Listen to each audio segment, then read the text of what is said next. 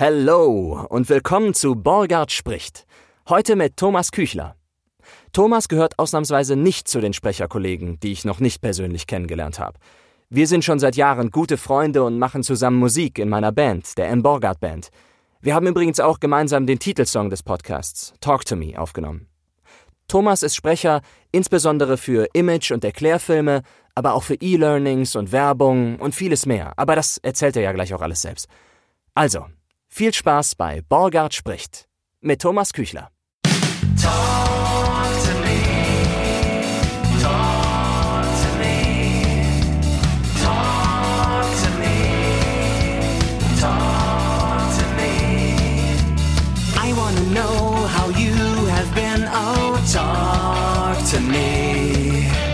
Tell me about your day. Come on and talk to me.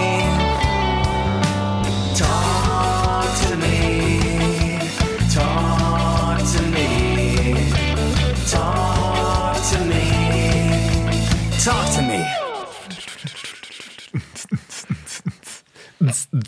Hallo Thomas, du singst das Intro noch mit, höre ich gerade. Dabei hast du nur Bass gespielt und gar nicht Schlagzeug bei dem Intro. Das ist richtig, aber ich fühle natürlich den Beat. Ja, ich fühle auch unsere Freundschaft, Thomas. Das ist sehr, sehr schön. Und wir Denn- schauen uns tief in die Augen dabei. Ja, das denn wir kennen sehr. uns nicht nur, weil wir uns gerade hier getroffen haben und zufällig jeder vor einem Mikrofon sitzt, sondern wir kennen uns schon jetzt ein paar Jährchen, fünf oder so. Äh, nein, wir kennen uns schon länger. Ich So, habe dich äh, quasi 2013 im Sommer Ich auf mag dich Facebook erst seit auf fünf Jahren. Ach so, ja gut. Aber ich hatte dich schon vorher aufgegabelt, weil ich gespürt habe, dass da draus was werden kann. Ah, okay. 2013 hast du ähm, in Facebook geschrieben, dass du äh, ein fantastischer Singer-Songwriter bist. Hast du natürlich nicht so formuliert, aber das habe ich dann so empfunden. Und äh, dass du eine Band suchst. Und äh, wir waren gerade von unserem Singer-Songwriter verlassen worden und waren glücklich, ähm, dich zu, äh, gefunden zu haben. Ja, ich war sehr glücklich, dass du geantwortet hast, ähm, weil da plötzlich, ich habe gedacht, ich würde gerne eine Band zusammenstellen irgendwie. Und plötzlich meldet sich eine komplette Band bei mir, Genau. die sich schon kennt, Ja. die untereinander schon gut spielen kann. Da habe ich gedacht, ja, da, den muss ich treffen. Und das hatte ich, glaube ich, bisher noch nie erzählt. Ich habe dann, ähm, du hattest damals so ein ganz furchtbares, äh, schreckliches Profilfoto bei dir bei Facebook drin. Und da habe ich zuerst gedacht, was ist Kann das denn für ein nicht Typ? sein. Doch, doch, doch, doch, pass mal auf jetzt. Nämlich, deine vorherige Band, eure vorherige Band hieß ja Planet Moon. Ja. Und da hattet ihr mal Fotos gemacht, wie ihr euch irgendwie fertig macht im Badezimmer, so das war dieses Konzept. Ah, und ich habe meiner, mittlerweile meiner Frau, da, damals meiner Freundin, das Foto gezeigt, gesagt, ja, guck mal, hier hat sich einer gemeldet bei mir, der wird gerne Band. Genau. Und du bist, äh, erzähl, was du machst auf dem Foto, das ist furchtbar. Ich, ich hänge vor dem Spiegel und äh, äh, versuche mit einem verzerrten Gesichtsausdruck und einem äh, kleinen Wattestäbchen meine Ohren zu säubern. Genau. Und die Nathalie sagte doch zu mir, geh da auf keinen Fall hin, du kommst nie wieder aus diesem Haus raus, wenn du da, das ist, das ist doch nur, das ist irgendeine, der will dich doch nur in seinem Keller, was weiß ich was. Genau, du wirst in kleinen Teilchen unterm Teppich verteilt. Weil auf dem Foto stand ja auch nicht drauf, das ist übrigens unser altes Bandfoto, nimmt das nicht so ernst, Nee. sondern ich dachte, okay, da ist jetzt ein Typ, Also der stellt sich gern mit Oropax, nicht Oropax, wer ist Q-Tips? Q-Tips, ja, um den Markennamen nochmal, aber Genau, äh, tatsächlich ja. heißen Also erster Sponsor Watte, Wattestäbchen. Podcasts. Ja, genau. Ja, wir haben damals eine Menge Kohle bekommen. Dafür, ja, ein guter Deal. Nee, äh, dass man den Typen nicht so ernst nehmen sollte, das sollte das Foto schon sagen, weil äh, das ist genauso wie bei vielen Xing-Profilen oder äh, LinkedIn-Profilen. Die Leute stellen sich unfassbar dar. Also man hat das Gefühl, das ist jetzt mal so der ganz amtliche Chef dieser Firma, das ist der ganz amtliche Manager, der unglaublich äh, ausdrucksstark in die Kamera schaut und dabei die Welt umarmt und äh, was weiß ich für tolle Ideen hat. Und äh, ich mag eigentlich eher die Fotos, wo man denkt, ach Gott, ja, ist ein Mensch. Und äh, der hat auch ein bisschen Spaß an allem und ist ein humoriger und der traut sich auch nicht nur schön auszusehen oder nicht nur präsentabel zu sein. Ja, ich finde auch, ähm, ich hatte gestern äh, das äh, Instagram-Profil für die Sprecher Michael Borgert und diesen Podcast hier ähm, habe ich ähm, aktiviert. Und dann habe ich auch Fotos dafür gep darauf gepostet. Und äh, habe hab mich echt schwer getan zu sagen, ich bin professioneller Sprecher, auch für Synchron und Hörspiel, sondern wollte eigentlich zu jedem Bild nur Quatsch schreiben irgendwie. Hier sitze ich in meiner lustigen Kabine. Wenn man furzt, hört man es im Mikro oder irgendwie sowas. Aber ähm, weil ich, weil es einfach, es ist mehr in meinem Naturell, sowas zu schreiben, als zu sagen, look at me. Du bist einfach albern. Ich bin Also, einfach, ich bin einfach ein alberner Michi. Dr. Alban, sozusagen. Jedenfalls haben wir uns dann äh, getroffen. Ich bin bei dir vorbeigegangen und dachte, ach Mensch, toll, nette Familie, tolles Haus. Hier keine Q-Tips weit und breit, das wird alles in Ordnung laufen so.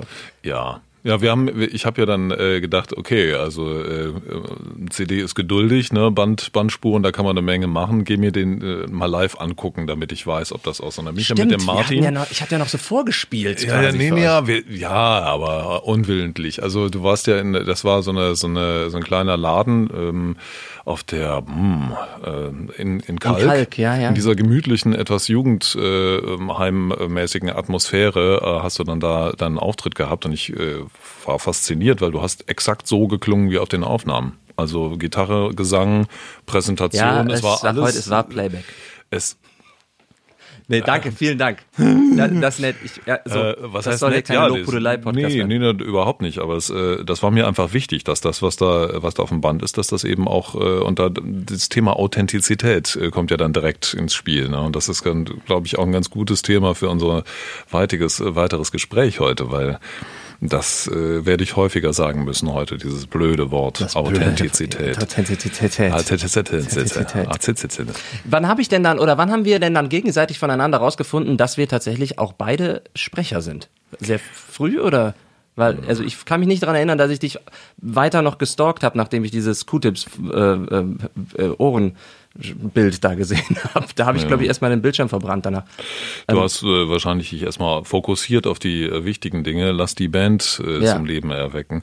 Genau. Ähm, ich weiß es nicht mehr. Ähm, du bist ja als Schauspieler irgendwann da äh, reingewandert sozusagen. War das in der Zeit oder warst du da schon aktiv? Nee, Das weiß ich 2013 hast du gesagt, war das, ne? Hm. Ich würde so sagen, meine erste Steuererklärung als Sprecher ist, glaube ich, von 2011. Und so davor Ah, habe ja. ich auch schon ein bisschen hier und da gesprochen im eigenen äh, Homestudio noch im Wohnzimmer.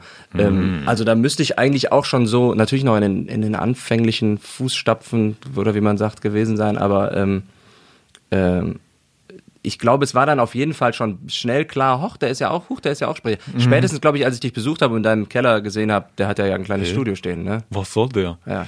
Ähm, ja, dann haben wir ja ziemlich zeitgleich quasi angefangen. Also Ich erinnere mich, du nicht- hattest nämlich auch noch ähm, diesen einen Gig, du hast einen Podcast aufgenommen damals für deinen Arbeitgeber, glaube ich, war das, Mhm. Ja, ne? ja. Jeden Morgen um 7.30 Uhr oder so, ne? sowas. 8.30 Uhr hieß der und musste dann auch zu dem Zeitpunkt fertig sein, egal in welchem Zustand ich vorher mein Zuhause erreicht habe, morgens aufgestanden bin, scheißegal.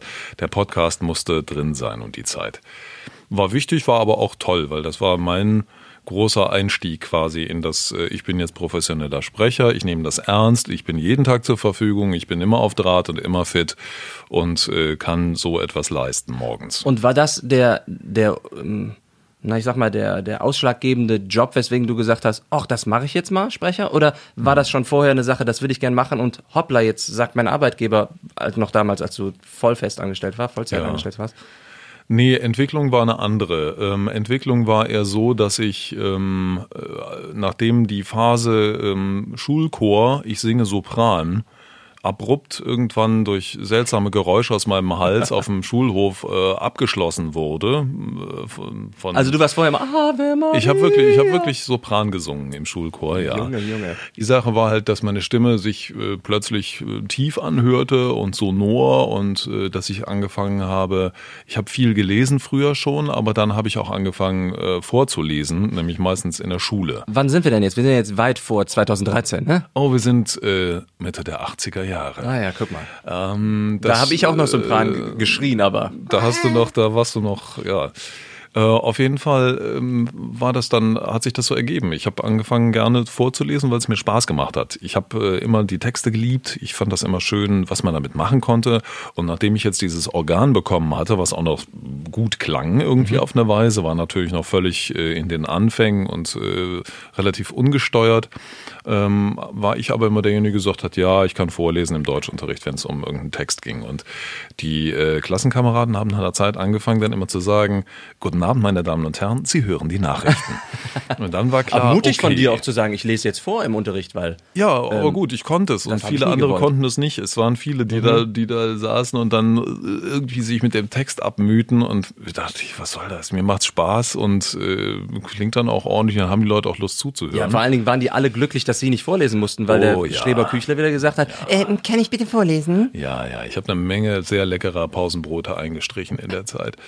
äh, Nicht nur durch Gewalt. Nicht nur durch Gewalt, nö, das war mein Hauptstandbein, aber ich habe jetzt noch äh, weitere Druckmittel gefunden, also quasi sowas wie Sympathieträger zu werden und äh, nein. Äh, es war tatsächlich äh, zu der Zeit auch, dass ich äh, angefangen habe mit Theaterspielen. Ich glaube, da kam auch äh, viel noch mit dazu, dass ich eben Texte bekommen habe, die ich mir erarbeiten musste. Ich muss erstmal begreifen, worum geht's da. Und nun habe ich das so rausgehauen und dann sagte nee, mal, nee, nee, nee, mein Freund, äh, da musst du mal mehr in die Richtung, versuch doch mal, was, was will denn der da wirklich sagen und so. Da begann so die erste Idee von Textarbeit. Das was, war auch schon, heißt das? war auch noch junger, junger Erwachsener oder ja, Jugendlicher. ja, ja, das war schon Ende der, Ende der 70er. Aber war das in der Schule oder war das eine Das Schauspiel-Theaterschule oder so? außerhalb der Schule ähm, angesiedelte Theatergruppe, der, ähm, das war eine, oh Gott, was, ähm, ein Student, Germanistik, glaube ich, oder Theaterwissenschaften, ich weiß gar nicht mehr, was er gemacht hat, der auf jeden Fall äh, das als Projekt gewählt hat, um ähm, sich auf seine Abschlussprüfung vorzubereiten und äh, dieses Projekt dann quasi damit reinzunehmen, wenn ich mich richtig erinnere. Und äh, der hat sich damals halt eine, eine Truppe zusammengesucht, ähm, alles Waldorfschüler. Wir waren also da sehr in diesem anthroposophischen Kreis unterwegs und haben auch im äh, Waldorf-Kindergarten in Köln geprobt ähm, und haben Momo und die Stundenblumen aufgeführt nach einigen Jahren der Probe, weil es zog sich ganz schön hin, weil viele die Texte nicht gelernt haben und keinen Bock hatten und er wieder mit seinem Studium und was weiß ich was. Hat mich auf jeden Fall äh, sehr begeistert ähm, und hat auch dazu geführt, dass danach sich eine weitere Theatergruppe gegründet hat, auch wieder im anthroposophischen Umfeld in der Christengemeinde. In Köln hat sich der Jugendkreis zusammengeschlossen, den gab es auch schon, die hatten schon mal ein Theaterstück aufgeführt, suchten dringend neue Mitspieler. Und da bin ich dann auch äh, reingerutscht und das habe ich äh, relativ lange gemacht, sogar bis ich 18 war. Und ähm, da war Mit das, Aufführungen auch, ja? Ja, ja, ja, wir waren sogar relativ erfolgreich. Also ähm, obwohl wir keine schulische Gruppe waren, wurden wir auch zu Schultheaterwochen eingeladen. Und äh, Leute standen dann da und sagten, ich musste so weinen bei der Szene. Also es gab offensichtlich einige äh, Leute, die da äh, talentiert waren in dieser Gruppe und wir haben ähm, ein bisschen Erfolg damit haben können. So, ne? Aber ähm, jetzt nicht so weit, dass ich dachte, du wirst Schauspieler. Das ist es. Das ist da habe ich mein Leben lang äh, drauf gewartet, diese Eingebung zu haben. Nö, eigentlich eher nicht. Äh, interessanterweise habe ich nach dem äh, letzten Auftritt aus dieser Gruppe und die Gruppe löste sich dann auf, weil alle gen 20 waren und sich um ihr Studium kümmern mussten und ihren weiteren Lebensweg, habe ich überhaupt nichts mehr in die Richtung gemacht. Also du hast der Prozess hat dir Spaß gemacht in dem Moment, aber danach Das war toll, ja. und es- Applaus war auch geil oder daran zu arbeiten, aber danach hast du gedacht, jetzt Ich weiß nicht, was da war. War- Fahrrad. Ich bin, ich bin äh, dann sehr mit mir beschäftigt gewesen, offensichtlich. Äh, private das Situation, Familie. Alter. Und genau, und dann, wie geht's mit dir weiter? Was macht deine Schule? Und da, da, da. Und, äh, Achso, das kam eher von deinen Eltern dann auch oder sowas in der Richtung, wie du man Nee, also wenn du das, gerade sagst, nee, wie nee, geht's das mit dir nicht. weiter? Nee, nee, das war, das betraf schon mich. Also das meine Eltern haben sich relativ wenig in mein Leben eingemischt. Die hatten genug mit sich selber zu tun. Und das ist äh, so ein bisschen diese häusliche Situation, äh, die mich auch sehr mit Beschlag belegt hat, weswegen jetzt nicht irgendwie, da ist alles in Butter ähm, und da kann ich mich drauf ausruhen und kann jetzt sagen, ich werde Schauspieler und alle lächeln und nicken und sagen, ja Mensch, du bist doch auch wirklich talentiert und deine schöne Stimme und mach doch mal was da draus. Nein, äh, die waren, wie gesagt, mit sich selbst beschäftigt und es gab eigentlich nur einen äh, aus meiner Theatergruppe, der, äh, mein Freund Detlef, mein damaliger, ähm, der sagte, Junge, da musst du was draus machen. Dein Freund hat zu dir Junge gesagt. Ja, so Junge, ungefähr. von ja. oben herab. Man sagt, nein, nein, nicht so. Nee, Nee, also, sondern, Junge. Ey, Junge. Brudi, sagt man so, heute. so, Brudi. Ey, Brudi heute, genau. Ähm, das war der Einzige, der gesagt hat, äh, da solltest du dranbleiben, da machst du was draus. Er war auf dem Weg zum Journalisten, hat natürlich auch viel mit Radioleuten zu tun gehabt und entsprechend auch gewusst, was braucht man da. Und ähm, offensichtlich war ihm meine Stimme angenehm, sodass er dachte, die kann der verkaufen. Geht und hat irgendwann tatsächlich auch für mich so einen, ähm, ein Wochenendseminar gebucht bei Reinhard Pede. Der ja Nachrichtensprecher ist relativ bekannt. Ich glaube, der ist auch noch äh, aktiv. Ich weiß nicht mehr, ob der Deutsche Welle oder Deutschlandfunk war. Es war auf jeden Fall damals schon ein angesagter Sprecher, dessen Namen ich auch schon mal gehört hatte. Hat er dich angerufen und gesagt, hey, ich habe hier was gefunden, hast du Bock? so ungefähr. Hm, cool. äh, guck mal hier, so schmiss mir da irgendwas hin, Zeitungsartikel oder weiß ich nicht was. Äh, Im Erzbistum Köln, hier Rainer Pede macht da einen Kurs, Sprechen am Mikro. Ja, sage ich, ja, okay. Aber das ganze Wochenende lang, äh, das ist aber schon aufwendig. Ne? Also ich war zu der Zeit nicht wirklich so ein, so ein äh, Sprecher. auch, ja. Ja, ähm, ich äh, tauchte dann auf und es war, äh, war interessant. Äh, Da waren viele Journalisten, die lernen sollten, wie es ist, wenn man am Mikro sprechen kann, richtig, weil viele tun das und äh, können das nicht so wirklich gut. Äh, betonen immer auf ein Verb am Ende des Satzes, was mich wahnsinnig macht auf Dauer, wenn ich den zuhöre.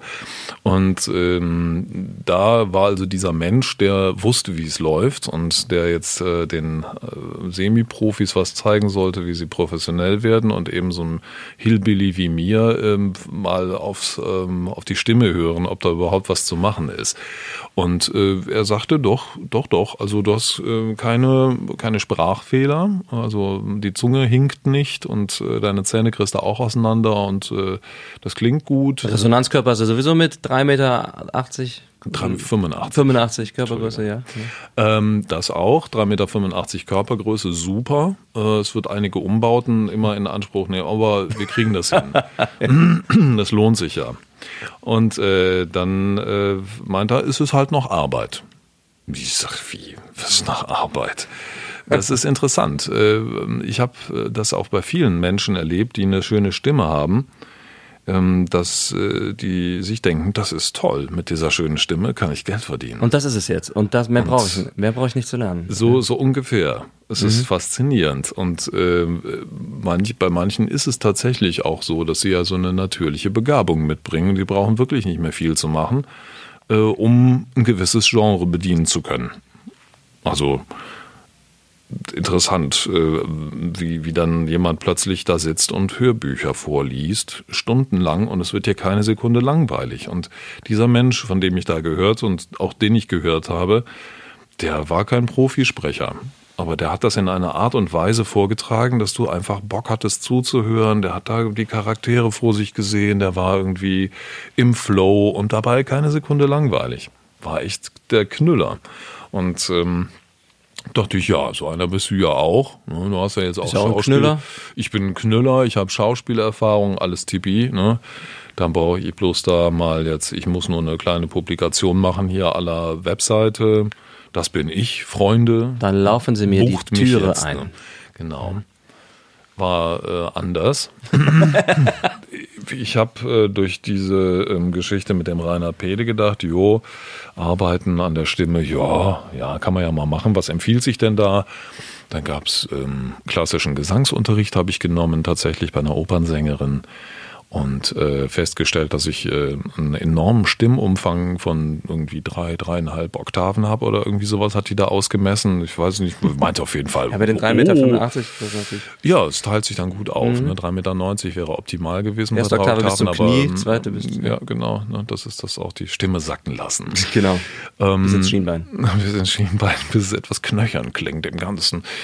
Auf jeden Fall ähm, habe ich das gemacht und dann habe ich Sprechunterricht genommen und dann habe ich Schauspielunterricht genommen und immer gehofft, dass doch dann jetzt da auch mal was passieren müsste. Wo, wo hast du denn gehofft, dass was passiert? Also was war, es gab die Publikation auf der Webseite und Äh, ja, wo sind wir denn jetzt gerade? die- Sind wir die- schon in den 90ern oder später? Da sind wir ähm, schon Mitte der 90er, als da der Beschluss langsam äh, klar wurde, da kann man mal mehr draus machen. Aber man muss anmerken, zwischen nebenher hast du trotzdem eine Ausbildung gemacht und warst eine, hast eine, eine Feststelle angenommen, also hast gearbeitet, ne? Du warst jetzt nicht der, Ja. der kellnernde ähm, Nee, nee, nee, ich war nie so, Hollywood-Schauspieler, so der, ich, bin, ich bin der Künstler, ich bin zu höheren Berufen, aber ich muss leider noch äh, mein Geld auf andere Weise verdienen. Das interessanterweise nein. Ich habe ähm, ähm, angefangen äh, zu studieren. äh, Germanistik und Pädagogik, Philosophie und Sprachwissenschaften. Hauser. Ja, das ist fantastisch. Das ist ein ganzes Quartett. Das äh, genau. Und äh, genauso viel habe ich auch gespielt in der Zeit. Ähm, das heißt, ich habe viel Musik gemacht äh, und habe viel rumgekaspert und äh, mich mit Freunden getroffen und Abende äh, rumgehangen und auch Morgende noch rumgehangen und äh, einfach so die klassische Studentenzeit, aber ähm, ohne dass dann irgendwann da was bei rausgekommen wäre. Ich habe äh, leider noch vor Abschluss meines äh, Grundstudiums irgendwie alles aufgeben müssen. Das hatte auch damit zu tun, dass ich einfach keine Kohle hatte. Das BAföG-Amt hat mir ganze 136 Mark zur Verfügung gestellt und das reichte irgendwie für nichts. Und dann habe ich angefangen, nebenbei Computer zu bauen. Und äh, zu der Zeit, Anfang der 90er, war das eine tolle Sache. Die Personal Computer kamen gerade erst raus. Alles andere war halt äh, Commodore und äh, Das waren feste Maschinen, ne? Die feste Maschinen. aufmachen, ja. Da konntest du nichts dran. Also man konnte natürlich auch da kleine Bauteile ausfummeln und ein bisschen Speicher Mhm. updaten. Und äh, mein damaliger Chef, der hatte wohl auch angefangen mit so einem Modul, was er sich ausgedacht hatte, mit dem man irgendwas toll upgraden konnte. Das hat er selber zu Hause zusammengelötet und für gutes Geld verkauft. Und dann ist er in diese Personal Computer Geschichte eingestiegen. Und äh, als ich mal bei ihm bei einer Renovierung geholfen habe, äh, hat er gesehen, dass ich äh, drei linke Hände habe und hat gedacht, der muss Computer bauen bei mir, hat mich gefragt, ich habe da angefangen und bin dann auch tatsächlich 13 Jahre in dieser Firma geblieben. War dann hinterher Abteilungsleiter in, in diesem Hauptgeschäft am Rudolfplatz, da wo heute ähm, die Wohngemeinschaft drin ist. Da habe ich früher Ach, äh, im ersten Stock direkt hinter dem sich drehenden Würfel mein Büro gehabt und habe äh, meine Azubis ausgebildet und die Kunden beraten und was weiß ich. Und ähm, das hatte nichts mit dem Sprechen zu tun. Das hatte nichts mit Schauspielern zu tun und das hat mich vor allem in meiner musikalischen Karriere nicht besonders vorwärts gebracht. Also ich wollte dich gerade fragen, Aber- hat es dich eher ausgebremst in manchen Interessanterweise hat es mir eine Kompetenz verliehen, von der ich nie geglaubt hätte, dass sie irgendetwas mit dem äh, im Hinterkopf ständig schwebenden, ja, aber du machst doch was mit deiner Stimme und du bist doch, das kann doch nicht dann das der Endpunkt sein. In Es welchem Bereich, Viel mehr damit zu tun, das ist ja das Interessante.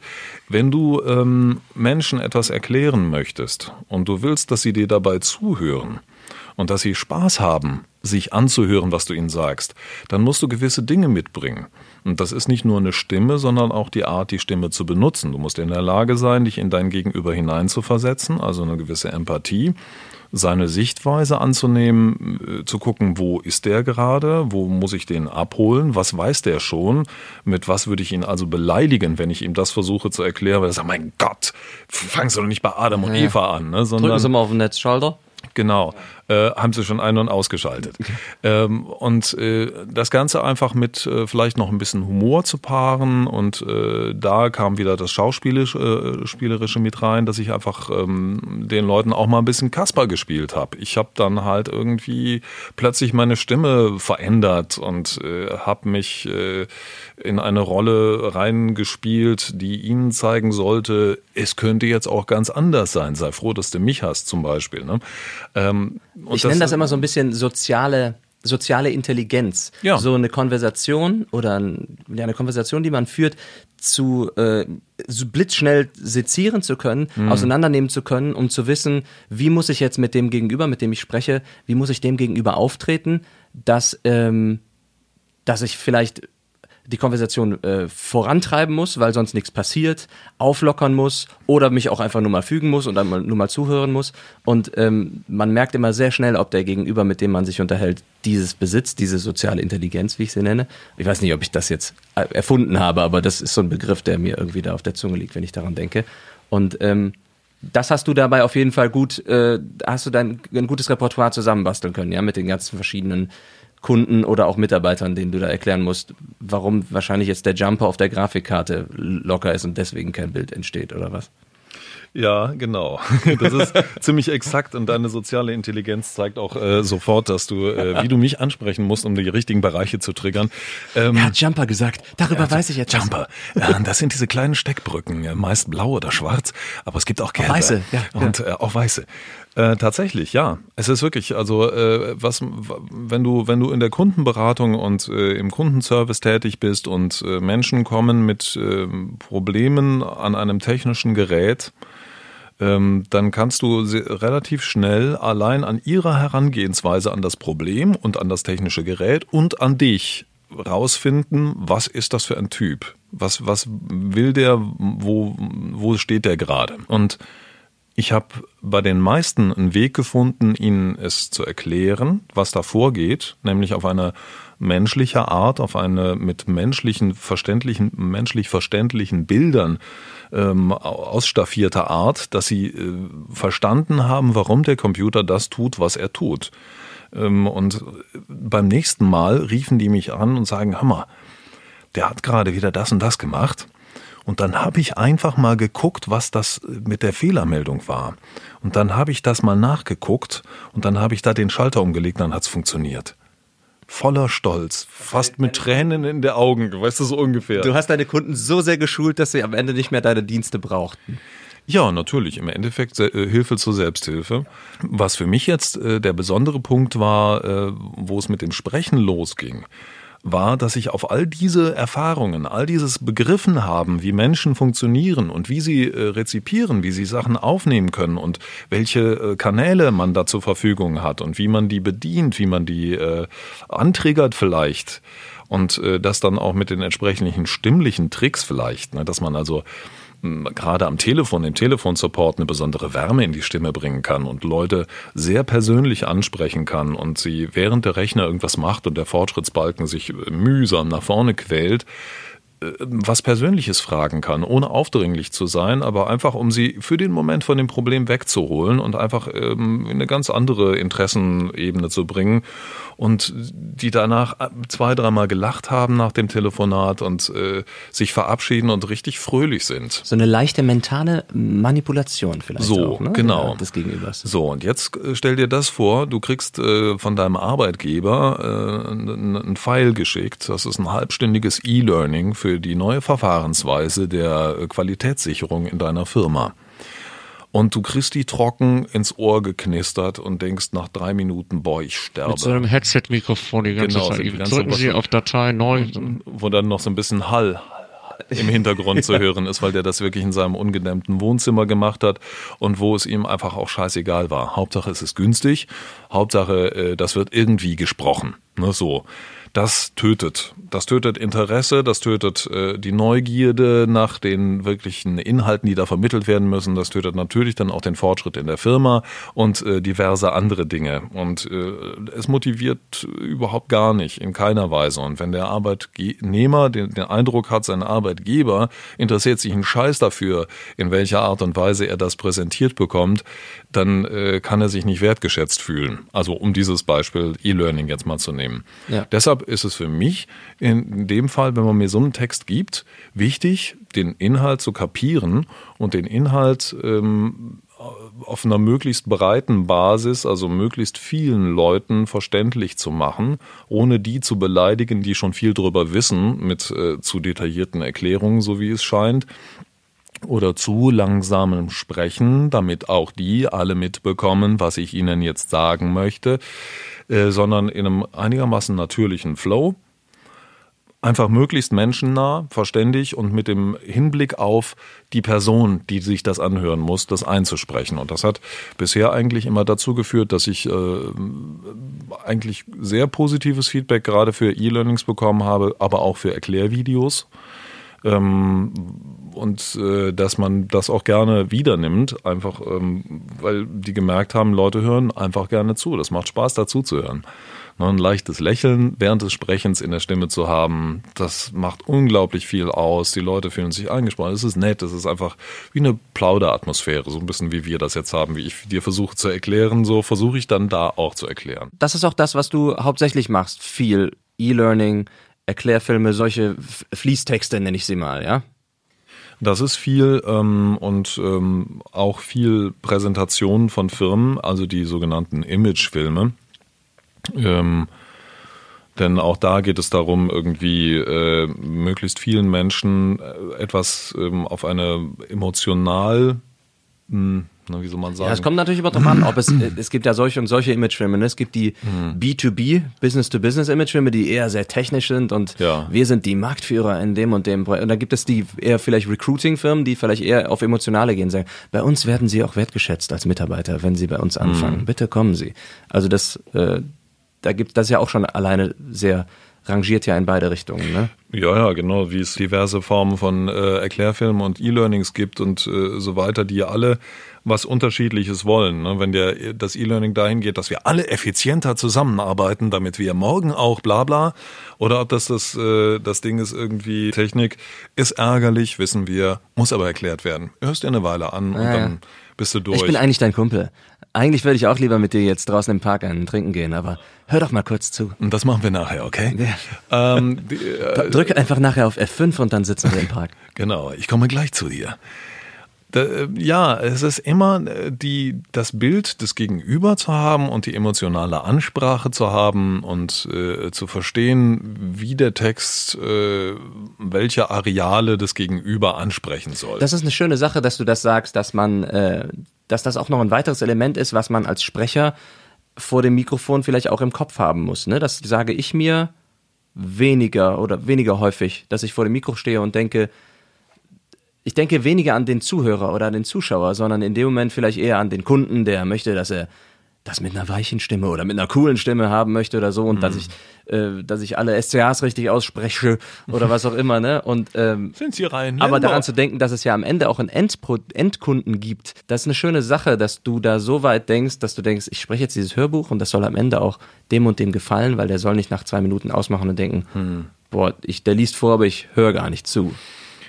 Also sagen wir, das ist ähm, die, eine grundsätzliche Idee. Ich maße mir nicht an, äh, zu wissen, wer da sitzt, weil die Vielzahl der äh, Zuhörer ist einfach zu unendlich, als dass man ähm, jetzt für jeden Einzelnen da irgendwas rauskitzeln könnte. Die meisten Themen oder Dinge sind allein auch äh, von den Bildern her, es wird ja meist mit einem Video geliefert, für den einen ansprechen, für den anderen gar nicht. Klar, aber es gibt ja Da schon kannst so Projekte, ne? es gibt ja schon Projekte, in denen du denkst, in denen du meinst zu verstehen oder in denen du vielleicht auch ein Briefing bekommst, wir wollen damit den und den ansprechen. Und selbst wenn es das Ja. nicht gibt, gibt es vielleicht das Projekt und du denkst dir für dich selbst, ich möchte damit den und den ansprechen oder ich stelle mir vor, das könnte für den und den interessant werden.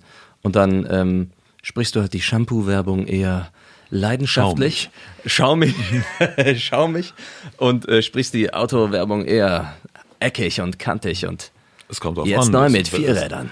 Es, deshalb fallen ja auch diese ganzen Werbungen und Sachen, die äh, völlig anders sind, äh, auch so immer so schön raus und äh, fallen viel mehr auf als äh, das Zeug, was man eh schon kennt. Du hast es dann aber irgendwann geschafft, dass tatsächlich Leute angesprungen sind auf deine ähm, Website oder deine Werbung oder deine Stimme jedenfalls und hast die ersten Aufträge bekommen, dass sich das so weit ähm, angehäuft hat, dass du irgendwann tatsächlich gesagt hast, ich mache jetzt einen weiten Sprung, du kannst es gerne zwischendurch noch ausfüllen, dass du irgendwann gesagt hast, hey, meine äh, Vollzeit-Festanstellung, die kann ich jetzt mal ein bisschen zurückschrauben, weil als Sprecher verdiene ich ja auch gut. Beziehungsweise jetzt nicht nur finanziell, sondern als Sprecher möchte ich das gerne auch noch weiter pushen. Dafür brauche ich mehr Zeit. Ja, ähm, es ist tatsächlich auch schon Mitte, Ende der 90er dazu gekommen, dass ich erste Beauftragungen hatte bei unserem damaligen Bandproduzenten, der dann ein Studio aufgemacht hat, in dem er ähm, Jingles produziert hat für auch größere Firmen und äh, für Lotto zum Beispiel hat er sich beworben für eine Kampagne. Da habe ich irgendwie fünf, sechs verschiedene Spots äh, gesprochen mit ähm, diversen Charakteren und äh, Dialekten und was weiß ich was.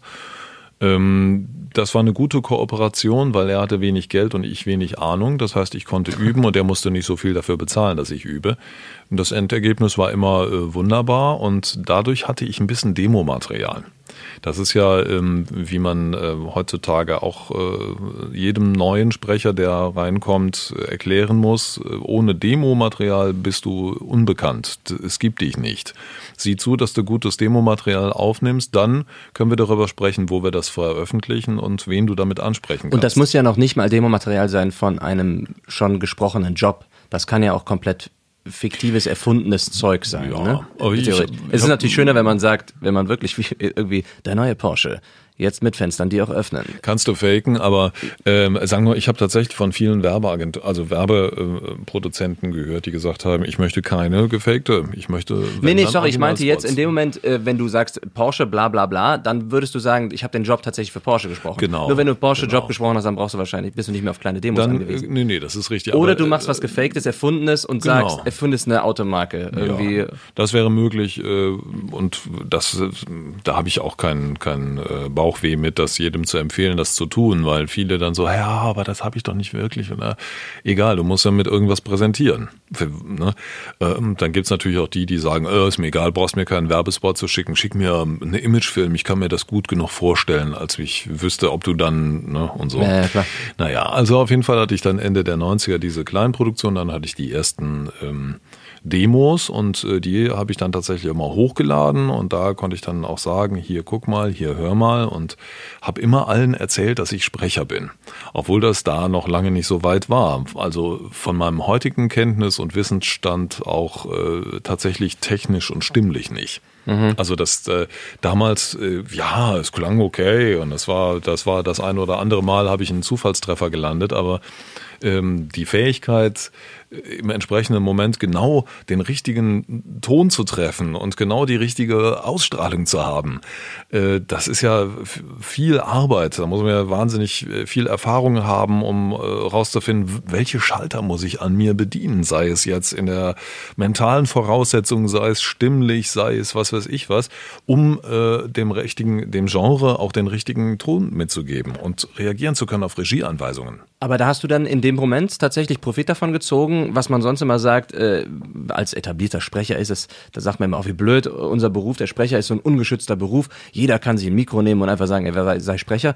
Das hast du damals dann machen können. Äh, oder getan, was jetzt nicht verwerflich ist, aber das war gut für dich, dass du sagen konntest, ich bin, ich bin Sprecher. Du Ja. hast jetzt nicht gesagt, ich bin Schreiner und die Leute haben gesagt, wo ist denn ihr Diplom oder was auch immer, sondern du hast Sie gesagt, haben ich ja noch alle Sprecher. Finger.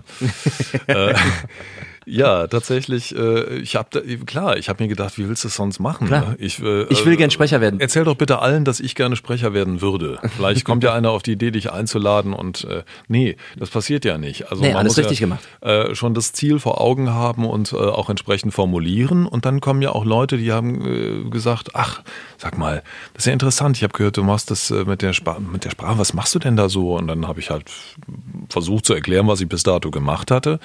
Und äh, ja, das war interessant. Und dann kam halt, wie gesagt, was ich auch eben schon erzählte, noch äh, Sprechunterricht und noch äh, Schauspielunterricht und alles Mögliche dazu, wo ich gedacht habe, na gut, das kann ja nicht schaden, m, das mal zu machen. Und auch da habe ich eine Menge lernen können. Und äh, ja, dann irgendwann dachte ich, okay, jetzt die Homepage und jetzt äh, muss aber auch langsam mal was passieren. Und es passierte immer nichts. Und mein Computerjob ging mir mehr und mehr auf den Sack. Es war wirklich unerträglich. Wenn ich nach acht Stunden äh, Computerstress nach Hause kam, äh, wollte ich töten. Und ähm, meine Familie äh, fand das nicht gut. Und Die wollten gerne leben bleiben. Ja, ich weiß nicht, was das wieder soll. Da hängen die Leute am Leben. Was ist das schon wert? Ich meine, wie viele Menschen leben? Das war nämlich auch, es gab auch einen wichtigen Auslöser. Wir waren 2010 in äh, USA und Kanada für vier Wochen. Und am Ende dieser vier Wochen äh, saß ich irgendwie in Toronto auf einer Dachterrasse und schaute auf den Fernsehturm und dachte, Alter, du kannst jetzt nicht nach Hause gehen und einfach so weitermachen. Das geht nicht. Du bist, du bist ein anderer Mensch jetzt. Du musst, da muss doch mal, es muss doch mehr noch geben. Und äh, dann kam ich nach Hause und sag, Frau, ich, ich werf die Scheiße hin, mach ich nicht mehr hier. Und äh, ja, Moment, Schatz, sagte sie, ähm, äh, wir haben Kinder, da äh, wir brauchen das Geld. Ne? Du musst da noch ein bisschen bei der Stange bleiben. Ähm, und äh, dann hat es tatsächlich noch drei Jahre gedauert in denen ich auch immer gebaggert habe mit der Homepage. Und dann habe ich nämlich angefangen, im Internet ein bisschen zu googeln äh, und zu recherchieren. Und wer produziert denn so Videos, die ich gut kann? So Sachen, die so klingen wie in der Sendung mit der Maus. Diese Art wollte ich gerne weitermachen. Da wollte ich was. Also such dir Erklärfilmproduzenten. Und dann habe ich äh, halt tatsächlich die Leute angerufen und habe denen gesagt, irgendwie hier, Sprecher, und würde gerne äh, in ihre Datenbank, haben sie da was, geht da was und so, ja, können wir mal gucken und so. Und da hatte ich tatsächlich 2011 meinen ersten festen Kunden. Ähm, eine Firma aus äh, damals noch, ach Gott, irgendwo bei Hannover um. Und ähm, die sind dann nach Hamburg umgezogen und expandiert und war wichtig, wichtig. Und es kam dir vorher nie in den Sinn, schon mal Akquise zu machen oder weil du immer dachtest, die, die Webseite reicht? Nicht Oder? in der Form, ja, ja. Ich habe halt immer so über Privatwege Akquise gemacht. Es war, es fehlte halt einfach dieser, dieser Moment, wo es genug war, wo es so, so gereicht hat mit allem anderen, dass ich gedacht, okay, äh, es ist kalt, ja, das Wasser ist tief, aber es ist mir jetzt egal. Ich gehe jetzt hin, jetzt kommt die Homepage, jetzt fange ich an rumzutelefonieren und äh, also ich musste mir schon Mut zusammennehmen. Ah ja, okay. Mhm. Ich hatte natürlich diese, was ich eben erzählt habe aus der Computerbranche, ich konnte gut mit Leuten reden, immer alles kein Problem, aber äh, zu sagen, ich bin Sprecher, ich bin jetzt professioneller Sprecher, ich möchte das jetzt hauptberuflich machen. Da habe ich mir echt in die Hose gemacht. Das war ganz, äh, ganz gruselig. Ich weiß auch nicht, was da. Du hattest die E-Mails schon fertig und die Demos schon im Anhang, aber auf Senden hast du dann doch nicht gedrückt. So ein bisschen ungefähr, in die ja? Richtung ging das, ja. Und ähm, ja, aber schlussendlich ähm, kam dann der Tag und ich hatte mein Studio und ich hatte diesen ersten Kunden, der sagte, ja, wunderbar. Der hat mir auch gute Tipps immer gegeben. Wenn ich dann abends nach meinem Computerjob noch schnell was aufgenommen habe, hatte das irgendwie so eine Art von Trauerflor über der Stimme. Es war leider, äh, ich war fertig, ich konnte nicht mehr. Und dann rief er halt an und sagte, ja, äh, an sich schön, aber, Aber geht's dir gut? Klingt ein bisschen traurig. Kannst du vielleicht dann noch mal ein bisschen mehr irgendwie? Und so habe ich dann gehört, was meint er mit traurig? Ist doch ganz normal. Und dann dachte ich, nein, du machst jetzt noch mal eine Aufnahme, wo du strahlst, wo wirklich alles dabei ist. Und äh, dann habe ich die gemacht, dann habe ich die Vergleichs gehört und gedacht, alles klar, das habe ich verstanden. Und so habe ich mich dann Stück für Stück weiterentwickelt. Regieanweisungen von Kunden äh, verstanden und äh, immer weiter geübt. Durch das eigene Equipment war es ja dann auch möglich, mal schnell irgendwie ein Buch zu nehmen und mal eine Seite daraus vorzulesen, sich das anzuhören und dann zu sagen, ja, ähm, nicht schlecht, aber oder zu sagen, hey, genau.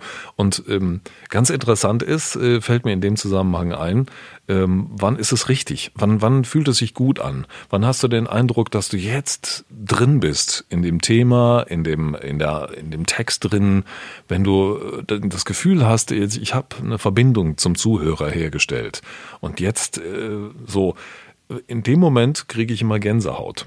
Das ist Bei deiner eigenen- bei der eigenen Produktion. Sehr interessant, Verstehe, weil aha. es ist nicht, äh, weil ich, weil ich dann so begeistert bin von meiner Stimme oder irgend so ein Quatsch, sondern es ist tatsächlich das Gefühl, jetzt total drin aufzugehen. Jetzt im Moment hundertprozentig da zu sein in dem, was ich gerade tue. Der Funke ist da, das ist rund gesprochen, das ist so, so gut, wie es äh, Und vor sein allem äh, kann. gesamte emotionale Apparat und gesamte äh, Fähigkeit zur Authentizität ist jetzt gebündelt und geht raus. So habe ich Gänsehaut bekommen.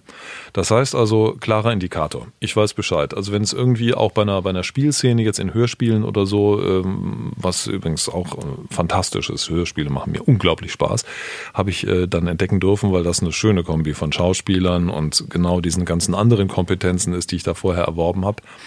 Ähm, auch da war das so. Wenn ich dann in so einer Rolle bin und dann Gänsehaut, alles klar. Ich erinnere mich Weg. oft bei, bei, bei Bandproben oder wenn wir irgendwas, wenn wir dann musizieren gemeinsam, äh, da hast du das, glaube ich, auch schon ein oder zweimal erwähnt. Ah, nach dem Song, also nicht während des, Übrigens, gerade habe ich Gänsehaut, aber nach danach irgendwie so, ah, da kriegen wir Gänsehaut. Und jetzt weiß ich ja, jetzt weiß ich ja erst, was das für ein wichtiger, äh, was das für ein wichtiges Zeugnis ist für solch, für solch eine Produktion dann, die man macht. Was, Das werde ich ja ähm, jetzt häufiger schätzen. Jetzt schau, schau dir jetzt mal öfter auf den, auf den äh, Unterarm.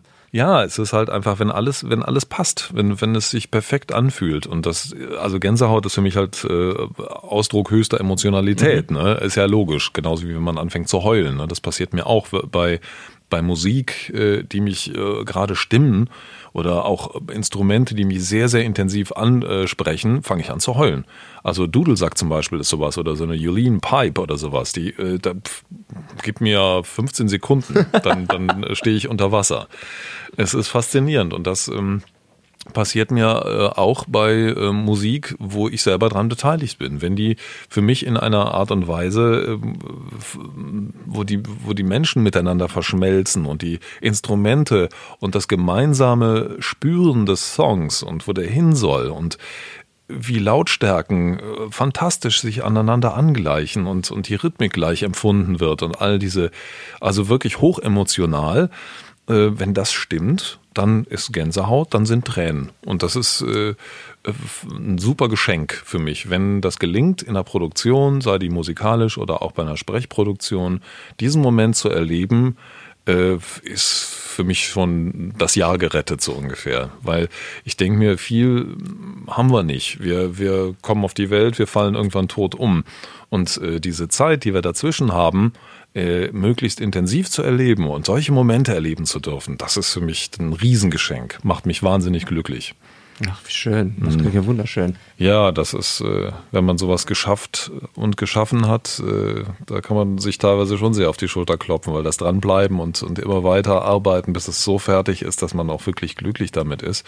Das habe ich bei dem einen oder anderen äh, längeren Auftrag auch schon gehabt, wo ich gedacht habe, ey, Alter, ich flippe hier gleich aus.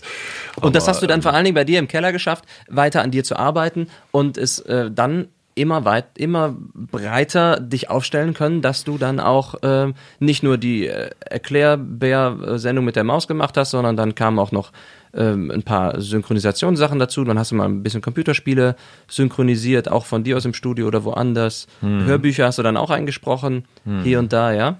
Und das hat sich dann so gut gefügt, dass du gesagt hast, jetzt bin ich wirklich Sprecher. Ja, also ich habe tatsächlich, als ich 20, 2013 habe ich meine, meine hauptberufliche Stelle halbiert, um das Studio aufgebaut und angefangen wie verrückt zu telefonieren. Da gab es dann nochmal einen Einbruch, 2014 oder sowas. Äh, hatte ich schon viele Leute angerufen und alles war, fing irgendwie an. Aber ähm, dann äh, passierte plötzlich nichts mehr. Und äh, dann habe ich mit einer befreundeten Sprecherin gesprochen und meinte irgendwie, ja, sag mal, ich verstehe das nicht. Ich habe so viel angerufen. Ich hatte so positives Feedback. Ich habe doch so schöne Demos auf meiner Seite und so. Ja, und jetzt ist der plötzlich, der macht jetzt nichts mehr und mit dem ist jetzt auch gerade nicht und so. Und dann guckt die mich an und sagt, ja, hast du den angerufen? Nein. Kennst du die Firma? Nee. Und äh, was ist mit dem und dem? Äh, weiß ich nicht, habe ich noch nie gehört. Sagt sie, also mal, was ist los mit dir? Ja, so, das war so ein Weckruf mit leichten Schlägen, mit, mit so einem Tritt auf den Fuß, mit so einer, sag mal, hast du es noch alle? Du telefonierst 20 Leute an und glaubst, jetzt läuft der Laden? Nein. Ja, und die Wahrscheinlichkeit, dass irgendwer bei dir an der Tür klingelt und sagt, sind Sie zufällig Sprecher? Können Sie das für mich sprechen? So. Aber was, was dabei noch durchscheint, auch, du hast dich reingehangen und für dich die Akquise gemacht, du hast im Internet gesucht oder Ja. wo auch immer noch. Aber ein weiteres Element dieser Akquise, finde ich, und da bin ich äh, großer Freund von, ist es einfach auch den Austausch mit eben anderen Kollegen zu haben, um äh, zu hören, wie machst du das denn? Was machst du? Vielleicht auch sogar bei wem? Bei wem hast du dich mal beworben? Nicht, weil ich deinen Job haben will oder so, sondern einfach, ich bin eher ein Freund davon zu sagen, ähm, kannst du mir mal ein paar Tipps geben? Ja. Ähm, ich sag dir, was ich weiß und so befruchtet man sich gegenseitig. Ja. Und ähm, dass dir da die Kollegin in dem Moment vielleicht noch drei, vier Adressen genannt hat, die du nicht kanntest, Ja. ist ja umso besser. Ja, Ähm, das, das war Gold. und vor allen Dingen toll von ihr, anstatt Ja. zu sagen, ja, schade für dich, Thomas, aber ich verrate dir nicht, was ich habe. Sorry. Ne? Ja, sorry. ein bisschen dumm, ne? Okay, dann bau weiter Computer. Ja, ja, Computer bauen ist auch nicht schlecht, Thomas. Hm? ähm, ja, tatsächlich, war ihr wahnsinnig dankbar und äh, die hat wirklich dafür gesorgt, dass ich äh, begriffen habe, dass ich mehr kämpfen muss für das, was ich da erreichen will. Und ähm, seit dem Punkt äh, ist es auch bei mir so, dass ich gerne mit Kollegen, wo ich sehe, die baggern, die versuchen, ähm, zum Beispiel Kontakte tausche. Das haben wir ja auch schon gemacht, äh, dass wir uns einfach gegenseitig äh, Sachen geben. Jetzt ist bei uns auch das Glück, dass unsere Stimmlagen und die Art zu sprechen relativ unterschiedlich ist. weswegen wir uns- nicht, was du meinst. Genau. Äh, dass wir uns also nicht ständig auf den Füßen stehen, was äh, und bei Kunden äh, in Konkurrenz treten, das passiert ganz ab und zu mal, aber dann Aber ohne, dass wir es wollten. Ne? Also Ja, wir ja, haben schon natürlich. öfter voneinander gegenseitig erfahren, ach, hast du auch diese Anfrage Ja, bekommen? Ja, genau. ja, habe ich auch eine Ja. Demo geschickt. Aber nicht, oh, du hast eine Demo geschickt, da schicke ich jetzt auch mal eine hin. mal. Im Gegenteil haben wir gegenseitig schon öfter bei anderen Studios gesagt, hey, kennt ihr übrigens den Thomas Genau. Küchler, den Einfach Michael mal ein bisschen- bisschen kurz Ähm, empfehlen, ja. Auch ein cooler Typ. Ne? Sowas, sowas finde ich super.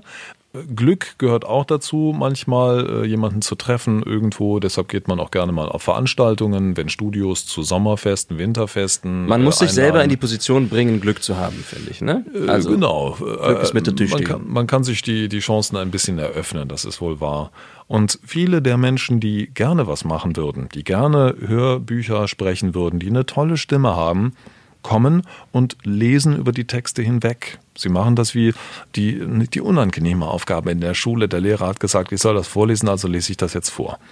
man muss es lieben. Man muss den Text lieben, die einzelnen Wörter und die Möglichkeiten, die man hat, damit zu spielen. Und diese Nuancen zu spüren und äh, damit selber zu spielen, das ist es, was ich finde, was es so schön macht.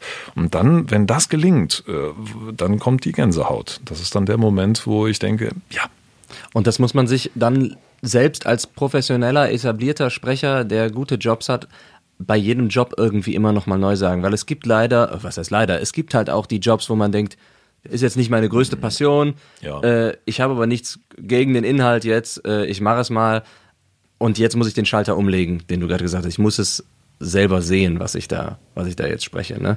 damit du es eben nicht runterratterst. Ja. Das, das muss auch trainiert werden, das immer wieder aufzurufen. Ne? Genau, das gehört, finde ich, zur Professionalität dazu, dass du in der Lage bist, auch äh, wenn du den Text scheiße findest oder was wir ja sehr häufig haben, sind ja äh, Sachen, da gab es schon ein englisches Original und äh, das wurde dann liederlich auf Deutsch übertragen, dass es möglichst ins Timing passt, damit man am Video nicht mehr schneiden muss.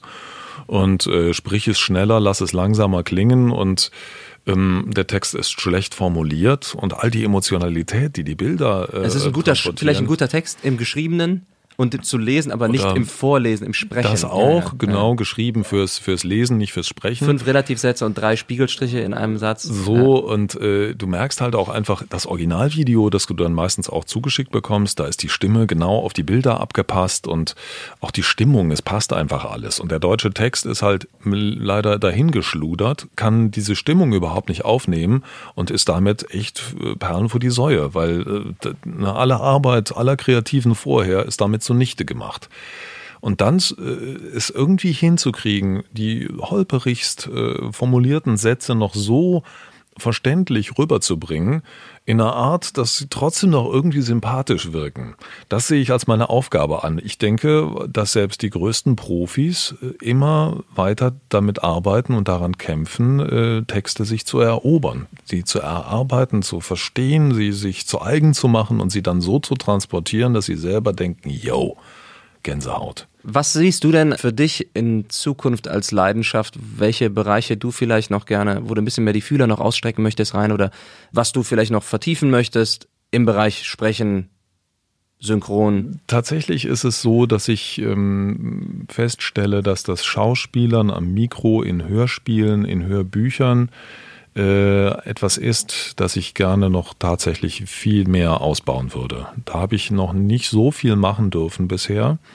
Ähm, es ist eine super Szene mit fantastischen Leuten, die da ähm, schon arbeiten und ähm, dann das mehr zu bieten, was rechtfertigt, dass man dich da bucht äh, oder vielleicht das anders zu bieten. Oft ist es ja auch, Mensch, nee, den haben wir schon so oft gehört, wir müssen jetzt einfach mal eine andere Stimme finden. Das hat man ja im Fernsehen auch oft. Die perfektesten Sprecher werden ausgetauscht, weil man halt jetzt einfach sagt, nach zwei Jahren, ey, sorry, wir müssen ein bisschen frischen Wind reinbringen oder irgendwas, äh, ne, so in diese Richtung dann kann es passieren, dass man mal reinrutscht, so wie mir das letztens äh, passiert ist. Da habe ich dann direkt irgendwie in zehn verschiedenen Hörbüchern acht verschiedene Rollen gesprochen und das auch äh, längere Parts, auch Hauptrollen gesprochen und äh, plötzlich entdeckt, dass ich äh, eine Altersspanne von 30 bis 70 ohne Probleme abdecken kann. Und äh, ich meine, ich habe schon immer auch ein bisschen äh, mit Dialekten gespielt und kann den einen oder anderen auch ganz gut äh, nachahmen. Ähm, und so Sachen, das sind halt irgendwie Veränderungen, die ich äh, dann in mir vornehmen kann, die das Ganze für mich nochmal so richtig spannend machen. Und äh, in so eine Rolle reinzufallen, die Gänsehaut und mit anderen auch zusammen zu spielen, das ist natürlich das Größte, wenn man tatsächlich zu fünft oder so in so einem Studio sein kann und man wirft sich die Bälle gegenseitig zu, das ist natürlich das Allertollste. Ich finde das übrigens ganz wichtig, nochmal ganz kurz, wenn du sagst über dich, das, das und das kann ich sehr gut oder das und das, äh, das liegt mir auch gut. Ich empfinde sowas, wenn das mir ein Sprecherkollege sagt, ähm, oder sagen wir mal, wenn, wenn du es mir in dem Moment sagst, empfinde ich das nicht als Prahlen, sondern ich finde, das gehört ja dazu, dass du weißt, als der Sprecher, weißt, was in deinem Werkzeugkasten ist und welche Werkzeuge und Instrumente darin gut funktionieren, mit welchen du gut umgehen kannst. Ne? Also Ja. deswegen äh, finde ich das, sage ich vielleicht auch nochmal dem Zuhörer, der vielleicht jetzt hier denkt, was ist denn der Thomas Küchler für ein arroganter Otto? Meint, der könnte hier so so, der, oh Protz. ja, und Dialekte kann er auch noch, toll. Genau. Ähm, ich finde, das ist unheimlich wichtig, dass man sich, dass man das übt ähm, als Sprecher, Dialekte üben und dann sagen kann, nee, äh, Berlinerisch kann ich leider nicht. ever eine Kölsche Jung bin ich und das äh, das habe ich drauf. Läuft. Ne? Das läuft. Diese Art von Selbsterkenntnis, äh, die hat bei mir auch ein bisschen gebraucht. Ich habe tatsächlich am Anfang gedacht, "Ah, ich kann, ich spreche alles. Und ich erlebe das auch immer wieder, dass gerade Neulinge sagen, ich, ich spreche alles. Sie sie würden das gerne tun, mit Sicherheit. Aber dann kann es dir passieren, dass jemand, äh, ich hatte einen Synchronworkshop mit der Stimme von Burger King und der war immer die Stimme von Burger King. Es ist, äh, äh, man, man hat ihm dann eine Mädchenrolle gegeben, damit er da mal rausbrechen muss, damit da mal irgendwas. Und äh, der Regisseur meinte, ja, das ist das Problem bei Leuten, die sehr in ihre Stimme verliebt sind. Zu Recht, die Stimme ist fantastisch, keine Frage. Und das, was er Und damit der macht, ist Kunde, Bombe. der ihn Geht bucht, will ja besser. meistens auch immer das haben. Ne? Ne? Oft genug. Also wenn du ein Ding so bedienen kannst, dass alle sagen, ja, das ist es, Fluch und Segen ist das. Ja? dann ist es Fluch und Segen und äh, du bist unter Umständen wie als Schauspieler auch auf manche Rollen festgenagelt. Und äh, da sich weiterzuentwickeln, äh, erfordert dann viel Energie und äh, viel Mut, sich zu trauen, auch bei anderen Sachen auf die Fresse zu fliegen, ähm, dann aber daraus lernen zu können, weil du kriegst immer eine Art von Feedback und wenn nicht, dann erbitte es dir. Wenn du mitkriegst, dass die Leute nicht zufrieden waren, frag, warum nicht? Was, was war es? Woran liegt es? Und manchmal hast du sogar Glück und jemand sagt dir, pass mal auf, wir hören nochmal durch. Da zum Beispiel ist das und das. Merkst du, wie, wie du da selber und dann, oh, ja, stimmt. Also es gibt. Wie du es eben sagtest bei dem einen Kunden, bei dem du ähm, den Erklärfilm eingesprochen Ja, hast, nach einem, so nach einem Arbeitstag, ja. Und äh, anstatt, ne, da machen ja manche Leute auch zu und sagen, der hat ja keine Ahnung, ich bin Sprecher, was weiß der denn schon? Der Ja, macht genau. äh, Animationen, na und? Aber dann zu sagen, okay, ich höre mir das nochmal an und ich mach's mal mit einem Lächeln im Gesicht. und, genau. Oh, ich höre auch den Unterschied. ein Klar. kleines, ein kleines bisschen mehr Energie. Ja. Aber nur so kommt man ja auch weiter, ne? Sonst Ja, so ist es. werden einem schnell die Und Grenzen gesetzt. Es ist tatsächlich dann äh, das Problem, wenn du sagst, ich kann alles sprechen, wirst dann eingeladen und kannst überhaupt nicht alles sprechen, dann wirst du nie wieder eingeladen. Deshalb äh, bin ich sehr vorsichtig mit dem, was ich sage. Äh, wenn ich sage, ich kann gut rollen, ich kann gut Dialekte. Äh, ich weiß das. Ich habe schon Werbungen gesprochen mit Dialekten. Ich habe schon äh, die, die, ach wunderschön, die Telefonwarteschleife der Kreissparkasse Köln habe ich gesungen in Kölsch. Ähm, so Sachen. Ich kann mit Sicherheit behaupten, das kann ich. So, weil ich, ich muss ja jederzeit damit rechnen, dass jemand sagt, Scheiß doch, du kannst Dialekte. Ja, dann zeig mal was. Und dann kannst du nichts, dann bist du raus. Und äh, dementsprechend ist das, wie du sagst, äh, es ist nicht protzig, es ist, äh, man muss es kal gut kalkulieren und man äh, muss ernst nehmbar bleiben in so einem Fall. Wir kennen uns eine Weile, du weißt, dass ich das kann, insofern wirke ich mit Sicherheit nicht so. Aber äh, man sollte eben, wie gesagt, auch sich darüber bewusst sein, dass die Leute einen ernst nehmen. Wenn man als Künstler, als professioneller äh, Mensch in einem Beruf sagt, das und das kann ich, muss man das, sollte man es wirklich können, weil sonst. Mh. Gibt es ein, äh, gibt es Projekte, wo der, wo die Zuhörer sagen können, ach, das ist das Thomas Stimme, die habe ich da schon mal gehört? Würdest du sagen, da hör- hört man mich gerade derzeit? Es oder? wird, wird jetzt demnächst äh, im Contento Verlag wird jetzt ein ganzer Haufen äh, von diese, diese zehn verschiedenen Hörbücher Schön. rauskommen. Da kann man mich also in diversen Rollen hören. Wie gesagt, vom jugendlichen Liebhaber bis zum äh, alten Gretz äh, habe ich alles dabei. Ich bin ein wunderbarer Psychopath, der eine Leiche anzieht. Äh, es ist, äh, also das, das hat mir sehr viel Freude bereitet und ich rechne damit, dass sie mich auch gerne wieder einladen, weil die hatten auch viel Spaß bei den Aufnahmen. Wir haben viel lachen müssen und äh, es war sehr viel, auch nach dem Psychopathen war es sehr, sehr ruhig im Studio. Dann wusste ich, das hast du gut gemacht, wenn die nichts mehr sagen auf der anderen Seite, sondern alle erstmal so. Dann hast du den gut gesprochen. Gut, dass der hinter der Glasscheibe ist. Genau. kannst du Ja, da werden wir die Ohren offen halten. Ja. Das, das klingt doch klasse. ja, fantastisch. Wir haben über vieles gesprochen und wir haben vieles auch noch nicht angeschnitten, aber das finde ich gut, weil äh, so kann ich sagen, bitte komm noch mal wieder äh, irgendwann. Ja. Ähm, ich meine, wir sehen uns sowieso am Donnerstag äh, bei der Probe, aber ähm, ich freue mich auf deinen nächsten Besuch hier bei mir im Podcast Ja. und äh, ich hoffe, das ist dann Folge 120 oder so, weil ich jeden Tag fünf raushauen kann. Ja, ja, ja. Oder vielleicht ist es auch Folge 5, weil kein anderer kommen möchte. Ja, Ich vertraue dir, dass du ein ganz großes Ding daraus machst. Einfach einen Platz, äh, in den ich gehöre, sagen wir mal. Die Reihe der, so zum, der Thomas Küchler prahlt nicht. das hat mir auch viel Spaß gemacht. Vor allem stelle ich immer wieder fest, dass wie viele Sachen ich noch nicht über mich wusste. Es sei denn, ich werde dazu befragt und muss dann antworten, weil dann fallen mir wahnsinnig viele Dinge ein, während ich rede. Also war das eine kleine Therapiestunde fast ein bisschen für dich. Um Ja, was Selbstfinden. Junge, was du? Ja, da sprechen wir gleich darüber. Ne? Sprechen wir gleich Ja, drüber. wir Und wenn du mich nochmal einlädst, ich komme nochmal. Das ist Jod. Ne? Das ist ein Wort. Das ist, Jod. ich kann es jedem empfehlen. Es ist sehr gemütlich hier. Kommt, liebe Kollegen, kommt und lasst euch, lasst euch verführen. Vielen Dank, Thomas Küchler. Ich danke dir.